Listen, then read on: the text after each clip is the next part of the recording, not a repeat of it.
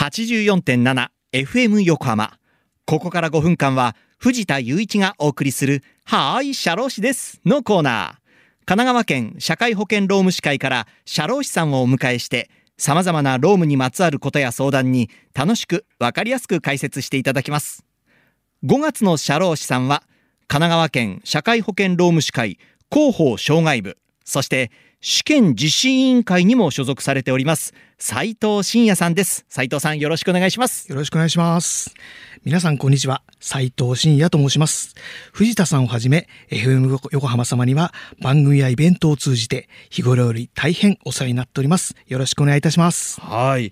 まあ通常なら労務のこととかいろいろ伺ってきましたけど、今月は社労士試験にフォーカスすると伺っています。よろしくお願いします。はい、えー私は広報障害部以外に試験実施委員会というところに所属しておりますが、はいこれまで「はーい社労士です」では会社の方労働者の方あるいは年金を受給されている方々などにためになる情報ご興味を持っていただきたい情報をお届けさせていただきましたが、はい今回は趣向を変えて社会保険労務士試験についてぜひ私たちの仲間になってくださいというご案内になります。これ楽しみですね。今まで試験のことって伺ったことないですからね。ちょっといろいろね、えー今月は伺っていきたいと思います。はいさあ、斉藤さんの所属している試験実施委員会、これ何をされてるんですか？はい。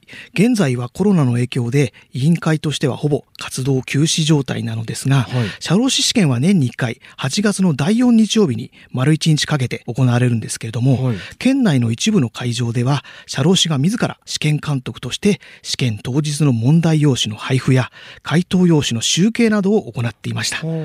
試験実施委員会はこれら試験監督の募集や事前説明会の開催試験当日の取りまとめなどを本来であれば担当します。そういう役割を担ってるってことなんですね。はい。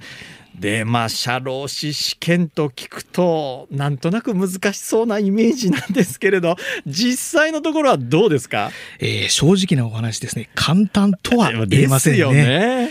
えー昨年の試験のデータによると、はい。受験者数は全国で3万7306人。はい前年比7.1%増となっています。すね。はい。合格者数は2937人で、うん。合格率は7.9%、うん。毎年だいたい5%から10%の間ですかね。あ結構狭きもんですね、年齢別構成で言うと、20歳代以下が12.8%、はい。30歳代が35.6%、40歳代が28.5%、50歳代が16.9%、はい。60歳代以上が6.2%、おーちなみにですね、はい合格最年少者は20歳あ、最年長者はなんと73歳となっています。結構幅広いですねそうですね。はい。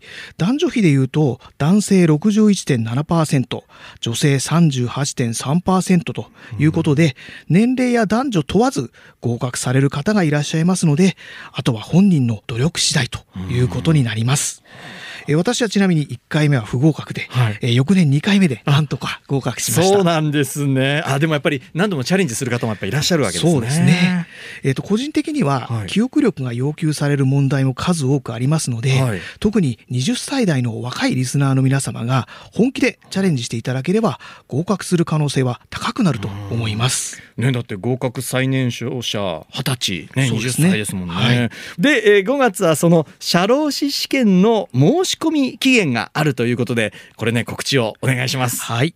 今月はキャンペーン期間として毎回告知させていただきますね。はい社会保険労務士試験申し込み期間は5月31日までとなっております。はい今回から原則的にインターネットによる申し込みに変更されましたが、引き続き郵送による申し込みも可能です。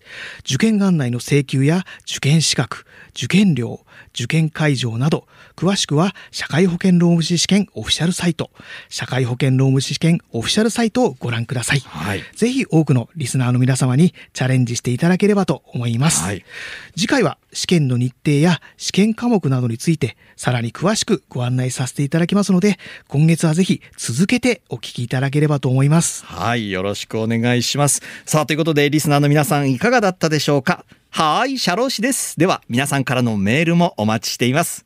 社労士さんに聞いてみたいことや、このコーナーへの感想もお待ちしています。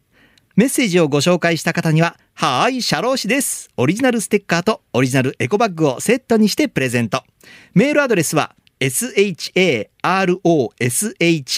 社労士アットマーク、fm 横浜 .jp まで。